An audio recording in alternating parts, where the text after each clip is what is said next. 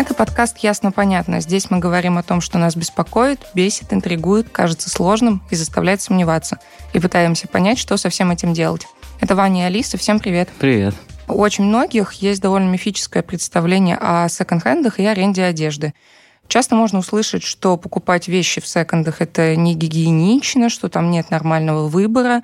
А про аренду одежды распространено мнение, что это практично только для люксовых вещей, вроде смокингов или вечерних платьев. А на деле одеваться в секонд-хендах и брать вещи на прокат – это удобно, дешево, даже экологично. За копейки вы можете одеться стильно и найти вещь любимого бренда в хорошем состоянии и по привлекательной цене.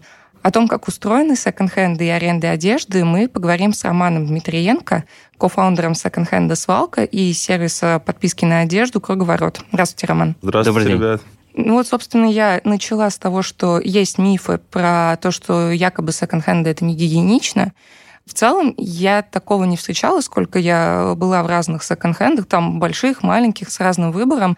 А в принципе, можно ли сказать, что деление на условно хорошие и плохие секонд-хенды э, существует? Безусловно, такое деление есть, но оно очень субъективное и зависит от э, запросов аудитории.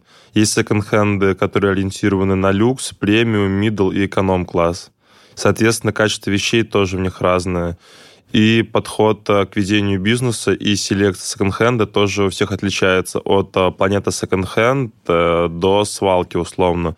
Но это не значит, что в планете секонд-хенд нельзя найти хорошие вещи. Но в связи с последними обстоятельствами планета секонд-хенд прекращает свою работу в России, так как большая часть секонд-хенда, она импортируется из-за рубежа, стран Запада, и сейчас в связи с повышенным курсом и проблемами с логистикой эти процессы остановлены и многие секонд-хенды приостанавливают свою деятельность. А я вот помню, что когда я еще был Владимирским школьником, у нас был такой период времени, то есть где-то, наверное, 2004-2005 год, а, когда у нас в городе начали просто повально открываться секонд-хенды, и я помню, что условного деления какого-то не было. То есть ты просто приходишь в любой попавшийся секонд-хенд, и просто там огромное какое-нибудь бывшее помещение какого-нибудь закрывшегося ресторана, к примеру. Ну, подвальчики такие, это да, часто подвальчики бывают. это уже как бы потом. У нас было прям все это глобально. Я помню, что прям в центре у нас есть там гостиница «Заря», и рядом с «Зарей» был какой-то бывший ресторан, и вот его занял секонд. Я помню, что это был самый топовый секонд, потому что он был просто огромный. И там особо не было деления, там просто ты приходишь, типа, вот комната штанов. И я помню, что мы в школе очень много тогда покупали вещей в секонде, и еще была вот эта фишка про покупку вещей на вес, что в понедельник там килограмм стоит столько-то, во вторник столько-то, и там ближе к воскресенью, когда уже большую часть разбирают, там уже там килограмм стоил, там, я не знаю, условных 50 рублей. И ты просто накидываешь туда каких-то штанов себе, рубашек, и, собственно, вот тебе вещи на лето. А в какой момент вдруг секонды стали делиться на какой-то условный ЦА? На самом деле, большая часть секонд-хендов до сих пор работает по такой модели, но стали появляться селективные секонд-хенды, которые отбирают вещи. Условно, они производят какую-то закупку, и из них выбирают только лучшие вещи. Есть а, секонд-хенды, которые узкопрофильные и специализируются, например, на американском винтаже или на французском винтаже. И они ездят как диггеры и отбирают а, там на оптовых базах в европейских странах вещи и привозят сюда. Все зависит от уровня селекции. Потом а, от уровня, какую душу человек вкладывает в свой бизнес. Кто-то делает красивый, стильный дизайн, а кто-то просто арендует рандомное помещение в подвале и не делает никакой сортировки. А если посмотреть, например, наши компании, то у нас маркетинг выстроен на event-культуре. У нас постоянно проходят различные мероприятия.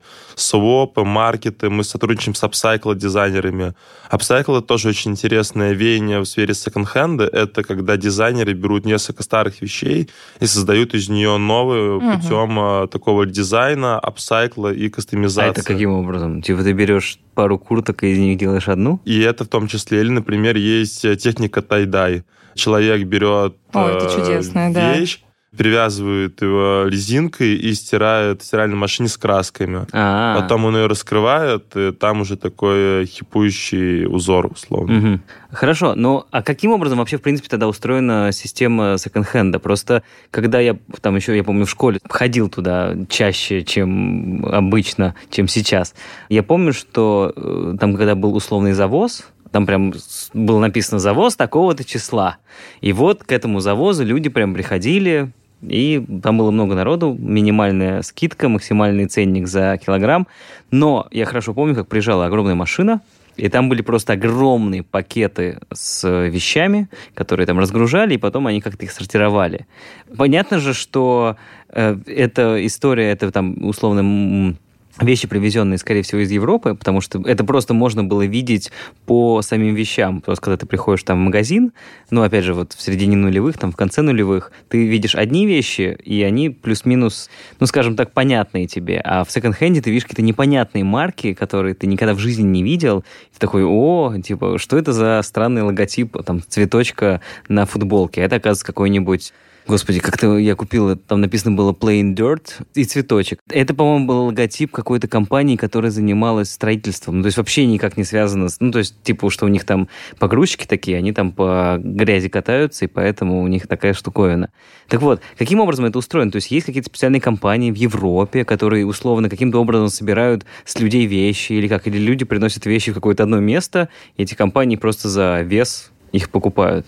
Как там сделано? сделано? Вообще у секонд-хенда благотворительные корни.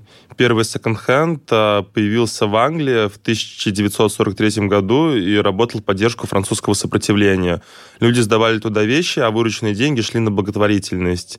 По сути, модель секонд-хенда осталась а, таковой же и до наших дней. Есть компании-сборщики, которые работают а, в различных а, западных странах, которые собирают вещи. Есть те, которые собирают их на дому людей, покупая лицензию государства на это. И с чем То есть они просто дороже... подъезжают и- к дому, говорят, Приезжают есть? к дому, люди собирают вещи и сдают их. Ага. Чем район более престижный, тем, естественно, стоимость лицензии дороже. Есть контейнерная сборка, где в городах ставятся контейнеры, и люди сдают э, вещи туда.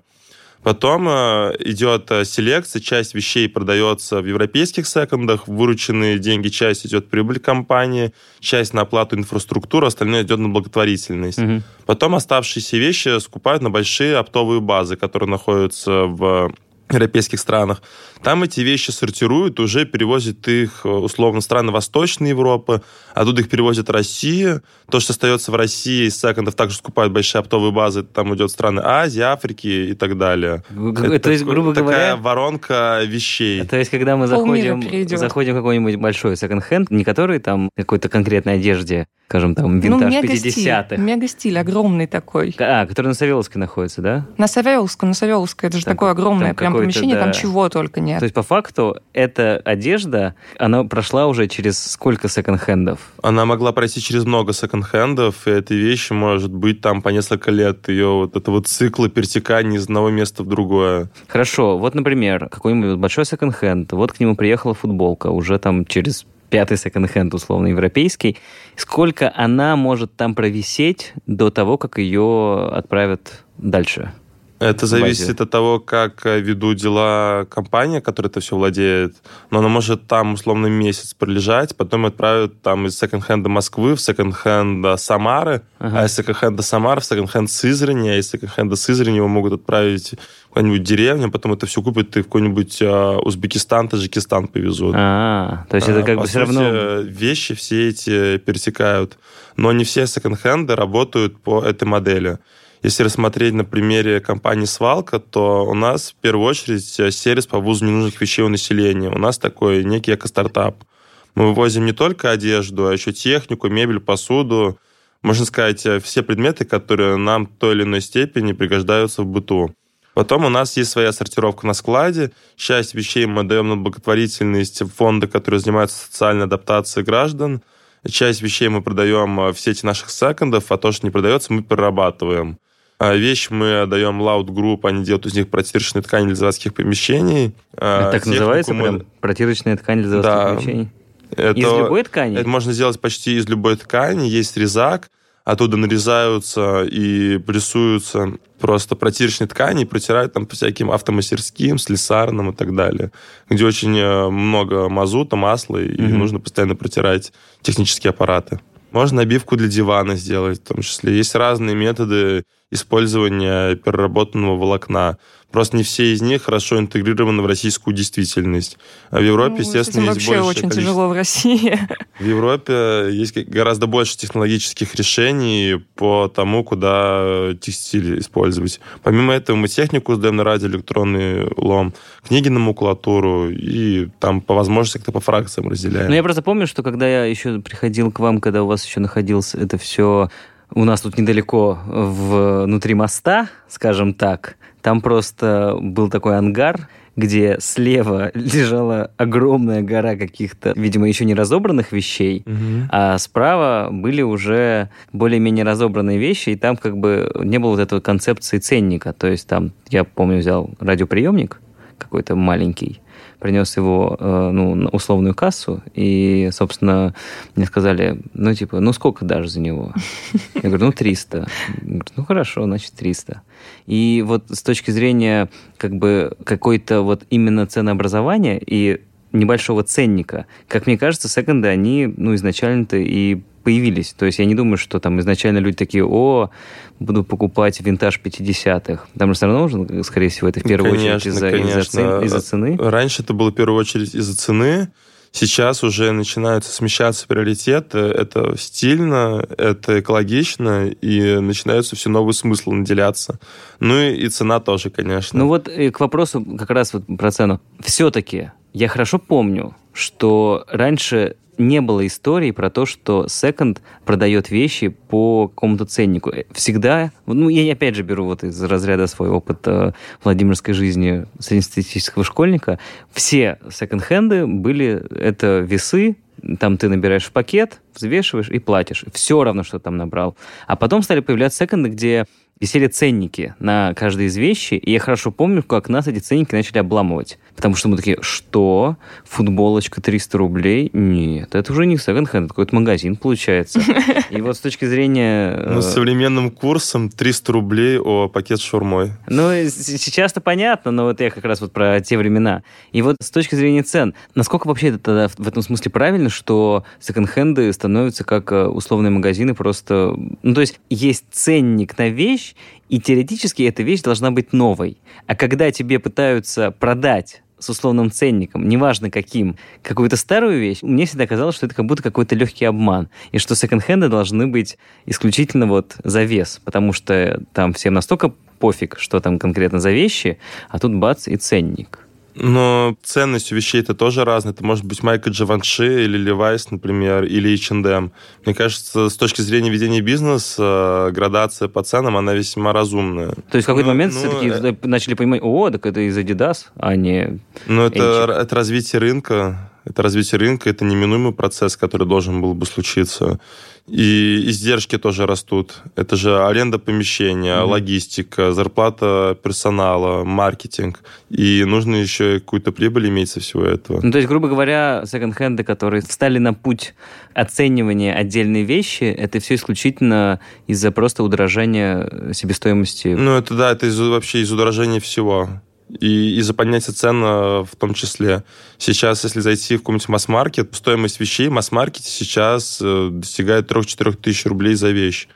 И, по сути, секонд просто так же поднимает э, цену так как все дорожает. Ну, кстати, это вот то, что, о чем Ваня говорит, вещи на развес. Я такого, честно, не видела уже, по крайней мере, в Москве очень давно. Ну, то есть это был, по-моему, какой-то один сетевой секонд-хенд, который так иногда делал, а в основном очень много небольших секондов, которые именно продают вещи за какие-то супер небольшие деньги. То есть есть, например, вот в центре Москвы секонд, который продает вполне себе классные шмотки, в том числе там э, у, них очень много тайдая, у них ценник идет там э, от 420 рублей. Как все называется? Вещи. Остро-пестро. А, остро-пестро? Да. Загуглить. Да, у них долгое время была такая концепция, сейчас не знаю, поменялась или нет.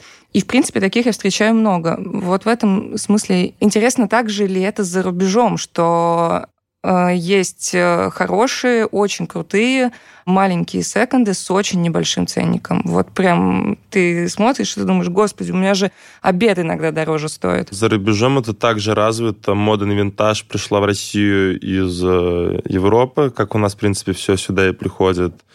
И да, там очень популярна культура вторичного потребления. Там молодежь одевается в секонд-хендах, винтажных магазинах. Это и в Америке, и в Канаде распространено это не является, условно, уделом людей, у которых низкий уровень достатка. Как правило, в секондах я, по крайней мере, опять же, я все мерю по себе, покупал исключительно вещи летние.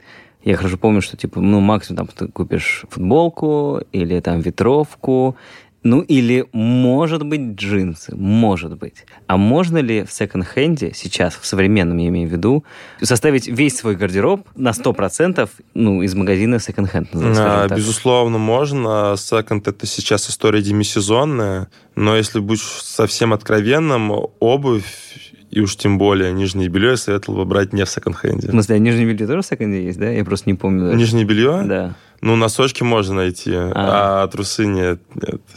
Хотя хрен его знает. Но у нас с точки, с точки зрения обуви все-таки свои первые конвера я купил в секонде, хорошо помню, за 250 рублей. Я когда еще только переехал в Москву и был студентом на первом курсе, я постоянно ходил в магазин «Лавка радости». Это благотворительный магазин, и черт его побрал, что я, я буду заниматься свалкой, тогда я об этом даже не думал.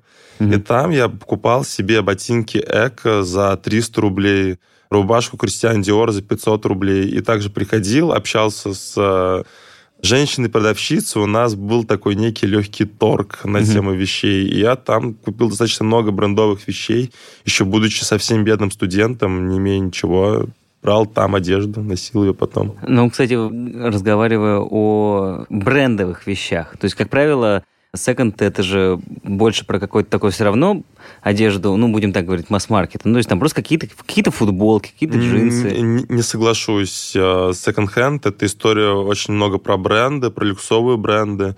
Есть много брендов, которые раньше были популярны, а сейчас они уже закрылись и ушли в небытие, так работали на западном рынке. Mm-hmm. Но, тем не менее, их вещи достаточно стильные, достаточно качественные и даже сейчас доходит до российского потребителя через секонд-хенды.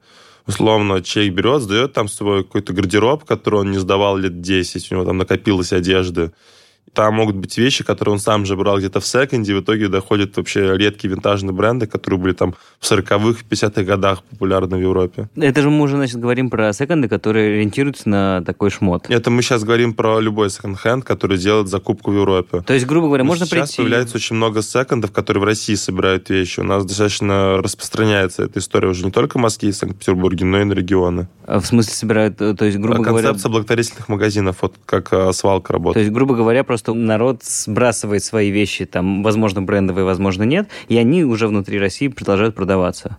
Не отправляются да, сразу да. в... Вот в так, так свалка работает. Мы не делаем закупку секонд-хенда вообще. Угу. Все, что у нас есть, мы вывозим из московских квартир. Ну, в Москве. А так у нас сеть франшиз. У нас есть магазины в Хабаровске, в Казани, в Самаре, в Ростове-на-Дону, даже в Туапсе, если говорить уж совсем про маленькие города. Угу. И там везде работает сервис, они вывозят вещи продают их. А какое у нас сейчас в России это соотношение условно секонд-хендов, которые вот такие формата все подряд и формата только ретро, ретро 60-х. Сейчас э, все больше становится селективных секонд-хендов. Мне кажется, селективных секонд-хендов процентов 70 уже. А, ну, то есть это прям уже исключительно, можно сказать, винтажные магазины. Да. Они уже больше, наверное, так называются, чем секонд-хенд. Ну, секонд-хенд это не является каким-то прокаженным словом. Нет? Уже нет. А вообще нету какого-то, ну, условного мифа или шаблона относительно секонд-хенда? Есть а, такой магазин. Таком названии? Есть такой магазин в Москве, даже уже сеть, Second Friend Store называется. Там продаются только люксовые бренды. Дрис ага. Ван Нотен, Йоди Ямамото, Ли Коуэнс, вся антверпенская шестерка, там от Раф Симмонса до Модельмейстер. И это работа по принципу комиссионного магазина. Люди туда приносят а, свою одежду, сдают ее на комиссию, ее продают, и они получает там свой процент. А, а примерно сколько так можно сэкономить, если я, допустим, хочу что-то себе супер люксовое, там, допустим, Луи Виттон купить? Можно сэкономить до нескольких раз. Несколько раз дешевле. То есть а то... можно и купить еще дороже, чем э, в магазине, если это такой-то редкий винтажный коллекционный Луи Виттон. Не, ну, винтаж, да, мы как-то делали с вами тоже выпуск про винтаж, и, например, э, нам рассказывал наш гость, что некоторые винтажные магазины делают бешеную накрутку, которая э, вот Ника Голубицкая у нас была, она считала вот прям неуместной, и старалась поднимать цены все-таки не настолько значительная цель не заработать именно, а есть ли среди секондов, скажем так, тоже вот действительно, что называется, нехорошие, и как их определить? Нельзя сказать, что есть хороший или плохой секонд-хенд. Это все зависит от вашего вкуса и от того, что вы хотите найти. Ну, Но да. можно ага. прийти даже в самый плохой секонд, э, ну, условно плохой секонд, где нет какой-то селекции, и там среди множества бесформенных вещей будут э, спрятаны жемчужины, но которые будут стоить реально дешево, при том э, очень высокого уровня качества, как и одежды, так и бренда. В этом, мне кажется, главная проблема таких больших секондов, потому что где-то минут через 20 поиска какой-то топовой вещи, ты такой, о, все, я стер пальцы, и уходишь. Потому что это такое на любителя, мне кажется, поковыряться в толще пахнущей порошком одежды. Ну, я так скажу, когда ты студент, у тебя очень много времени в Москве, это, в принципе, окей, приемлемо. Потому что так э, и я ходила вот именно по таким секонд-хендам обычно, вот как э, Роман говорит, не селективным, и там себе что-то выискивала, причем некоторые вещи, которые там носятся уже, ну, получается, лет пять. Вот, вообще спокойно. А на самом деле я спрашиваю скорее про то, что где можно встретить откровенно грязные вещи, откровенно там а, рваные вещи. Мне кажется, такое можно где угодно встретить. Э, ну, не где угодно, конечно, не люкс премиум берем, но так продавец э, сортирует вещи, он может там не заметить какие-то пятнышки на вещи. Угу. Такое может быть и в хорошем секонд-хенде тоже. Но в среднем я не встречал такого, что было прям плохо. Ладно, э, секонд-хенды. С ними там плюс-минус все понятно ты покупаешь одежду не новую, и, соответственно, может быть, там даже тебе повезло, и она была поношена один раз, потом провисела 10 лет в шкафу кого-нибудь э, мистера европейского, и он ее отдал в секонд, и тебе она досталась практически новой. А вот есть такая история, которую я, опять же, ни разу на себе не, не примерял, но знаю, что она существует, и что, как правило, это происходит под какие-то мероприятия, так называемая аренда одежды. Как правило, я это видел, когда арендуют свадебные платья, потому что оно по факту нужно один раз, может быть, два раза, если первый раз фотки не получились, и все. А стоит оно, говорят, я и про ценники не Дофига видел. оно стоит. Оно типа дорого. Вообще, с точки зрения бизнеса, насколько распространена аренда одежды вот именно не только свадебных платьев. Можно ли арендовать, я не знаю, футболку для чего-то? Вот как раз э, здесь э, вступает в игру мой проект, который я недавно запустил э, со своим партнером Селдом Карабаевым. В чем его концепция? Это вообще первый в России сервис подписки на одежду для мужчин и женщин, где человек платит 10 тысяч рублей в месяц, и для него распаковывается доступ к гардеробу, где можно взять а, майки, рубашки, пиджаки, штаны, шорты, куртки, джинсовки и различные трэш-редкие вещи. У нас есть костюм из Дрезденского драматического театра, есть пиджак гусара зеленый, к которому приделана голова лисы живой. Mm. И это история про то, что... Человек платит 10 тысяч рублей в месяц, получает 100 баллов, это как такая внутренняя валюта, и берет э, за нее одежду. Там есть вещи, которые и за 3 балла, есть, которые и за 50 баллов. За 50 баллов можно взять э, костюм э, Ричмонд полностью в пайетках на какую-нибудь там премию. А для обычного человека, там, для обычного в плане для так скажем, casual времяпрепровождения. Mm-hmm. Есть очень много вещей, таких брендов, как Dries Van Noten, Cavalli, Armani, Dolce Gabbana. Я к тому, что, предположим, э, свадебное платье берется для одного вечера. А здесь можно просто брать одежду, потусоваться с друзьями, сходить в клуб или в гости к родителям. Ну, типа на недельку. Да, человек распаковывает себе подписку на месяц и может э, брать не больше трех вещей за раз, не больше, чем на неделю. Таким образом, а, ты постоянно переодеваешься. Да, как библиотеки. И, по сути, это, с одной стороны, это самый легкий способ заботы об экологии, как человек может отказаться от масс-маркета и поднять уровень своего потребительского комфорта, достаточно высокий уровень. И это, можно сказать, меняет культуру потребления и очень экологичный проект, так как он призывает людей отказаться от масс-маркета. А вообще, в принципе, ну, я не думаю, что эта история, она супер инновационна. Наверняка же... Есть так, американская такие... компания By Weather and Way, у нее была капитализация 670 миллионов долларов до того, как она вышла на IPO. Недавно она вышла на IPO. Просто меня нет свежих цифр, а говорить какую-то недостоверную информацию мне бы крайне не хотелось. Но есть такая компания, но она работает только на женскую аудиторию, и, скажем так, она новую одежду покупает. А у нас модель, что мы новую одежду не закупаем вообще. Мы берем у фэшн-ритейлеров прошлогодние остатки и выплачиваем им роялти с того, что носит их одежду. Таким образом, наша компания не покупает новые одежды, дает возможность людям не покупать новую одежду, а когда заканчивается амортизация и вещи изнашиваются, она просто перерабатывается. Ну, а вообще, в принципе, насколько практика аренды одежды популярна? Если взять ее как какой-то, условно, как секонд. Понятно, ну, да, секонд-хенды популярны. Окей. Если брать именно, а, наверное... Пока она только на самом начале своего шествия, и сейчас те, кто создают сервисы по аренде вещей, это первые игроки в мире. А, ну то есть вообще такого не было раньше? А, раньше такого ну, не кроме было. кроме свадебных платьев, видимо. Да, раньше такого не было, и вот наш проект, он э, первый в России, который этим занимается. И, видимо, наверное, еще смокинги брали в аренду. О, ну, то, что... Ну, смокинги, платья, там, костюм под вечеринку, вечеринку, какие-то такие очень разовые истории, ты где-то платишь просто за костюм. Угу. А так, чтобы ты прям распаковывал себе гардероб и мог его носить, э, такого не было. И сейчас это актуально и с точки зрения международной повестки, и с точки зрения именно внутреннероссийской повестки, потому что цены поднялись, бренды из России ушли, одеваться где-то нужно. По сути, у нас есть возможность цены не поднимать и оставить их на том же уровне, так как мы завязаны только на внутреннем рынке, на внутреннем потреблении. Мы вот тут несколько раз уже затрагивали тему экологии. Вообще, в принципе, если мы говорим с точки зрения там, производства одежды, просто мне сложно представить, что то количество секонд-хендов, ну, опять же, взять Россию, то количество секонд-хендов и количество вещей, которые там продаются, оно ну, просто ничтожно мало по отношению к тому, сколько одежды создается и продается в, в условном масс-маркете все-таки. Ну, это, конечно, не такие большие цифры по сравнению с масс-маркетом, но постепенно рынок секонд-хенда, он становится все больше, он растет э, очень большими темпами, в то время как э, рынок масс-маркета сокращается. И недавно РБК проводила исследование 100-страничное, по которому есть прогнозы, то, что к 2030 году рынок секонд-хенда будет в два раза больше рынка масс-маркета. А, кстати, у нас вот, когда мы говорили про винтаж, мы тоже касались этой темы с точки зрения какого-то будущего.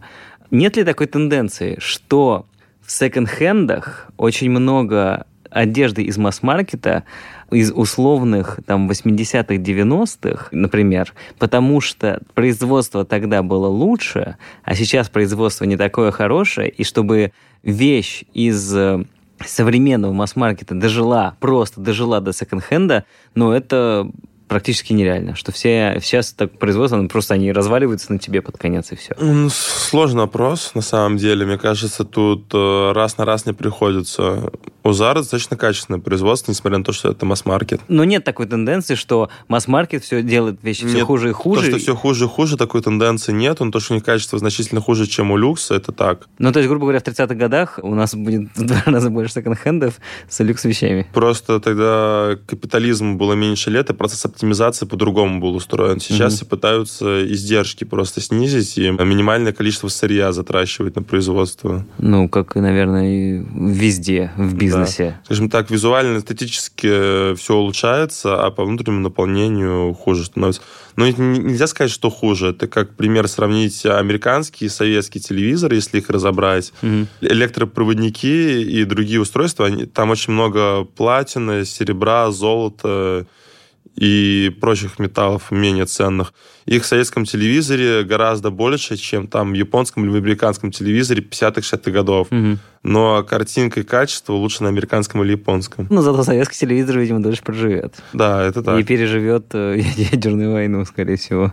Вообще, насколько масс-маркет, ну и такое очень-очень глобальное производство влияет на экологию, и как секонд из этой экологической ямы способен как-то хоть немножко вытащить? Есть две индустрии, которые самый большой вред окружающей среде наносят. Первое – это сельскохозяйственная индустрия продовольственная, второе – это одежда. Очень много выбросов э, от производства в атмосферу происходит. Очень много воды тратится на хлопковые поля, в которых выращиваются одежда, и очень много логистически также выбросов идет, разрушение озонового слоя и так далее. Но нужно понимать то, что, в принципе, сам образ э, человеческой жизни и капиталистической модели, он не экологичен для природы. Но я призываю не откатываться назад, а придумать какие-то новые пути решения технологические, культурные другие, которые смогут дать возможность нам преодолеть нынешний экологический кризис, к которому мы все движемся. Приведу пример. Это, конечно, немножко не секонд-хенда, я немножко отвлекусь условно, есть Грета Тунберг, которая говорит, давайте откажемся и летать на самолетах, а есть ученый, который заберет самолет на водороде, который не будет разрушать а, озоновый слой. И те, и другие люди, они, безусловно, нужны. Грета Тунберг, она привлекает внимание к проблеме людей, что стимулирует бизнес на ускоренное внедрение инноваций. А бизнес уже и ученые, которые работают в крупных корпорациях, они уже создают технологии, которые дают возможность нам все это преодолеть.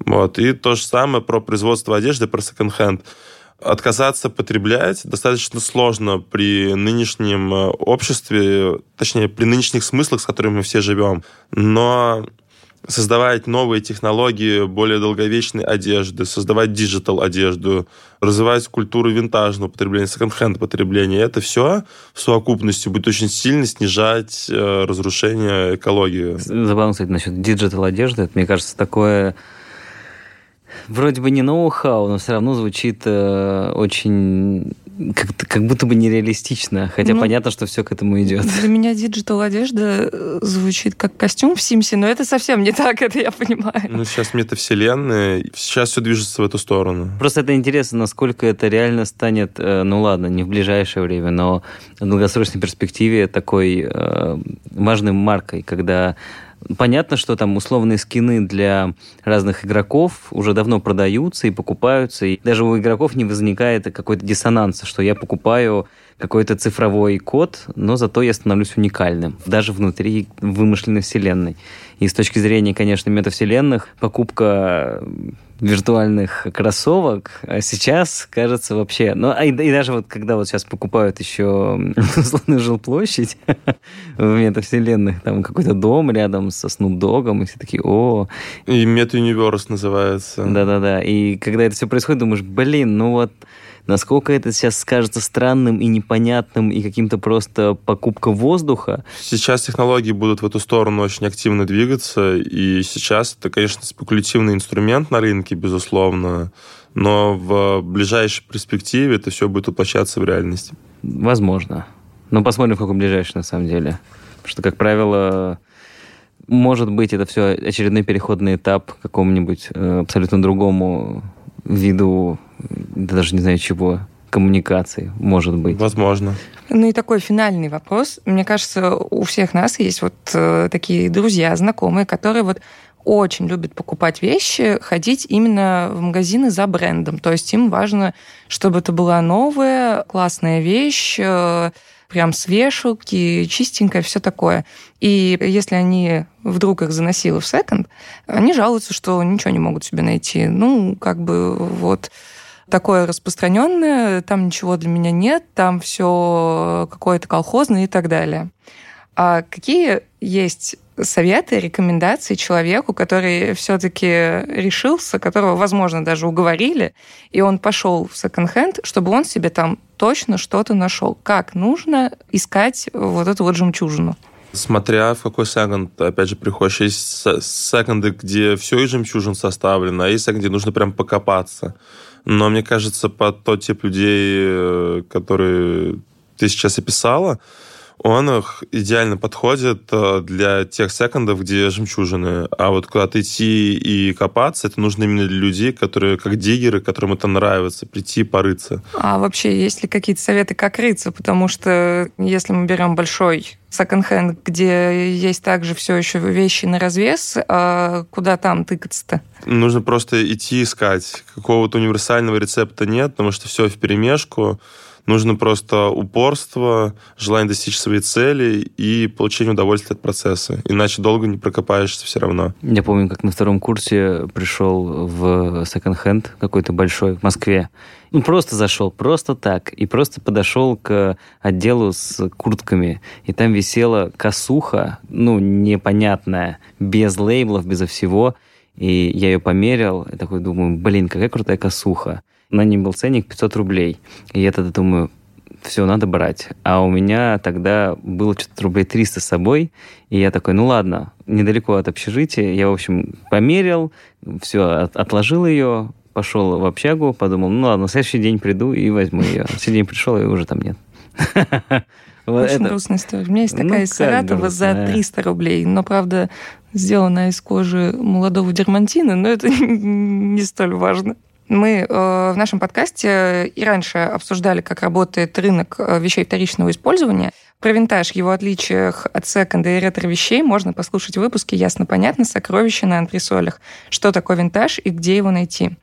А в эпизоде «Ясно-понятно» о кинокостюме можно послушать о том, как с одеждой из секонд-хендов создаются культовые кинообразы, как, например, Тайлер Дёрден. Слушайте об этом в выпуске «От куртки из секонда до лука за миллион долларов. Как создают кинокостюм».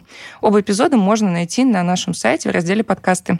А я напомню, что в гостях у нас э, Роман Дмитриенко, кофаундер секонд-хенда «Свалка» и сервиса подписки на одежду «Круговорот». Роман, большое спасибо вам. Спасибо, спасибо что пригласили. А с вами были Ваня и Алиса. Всем пока. Пока.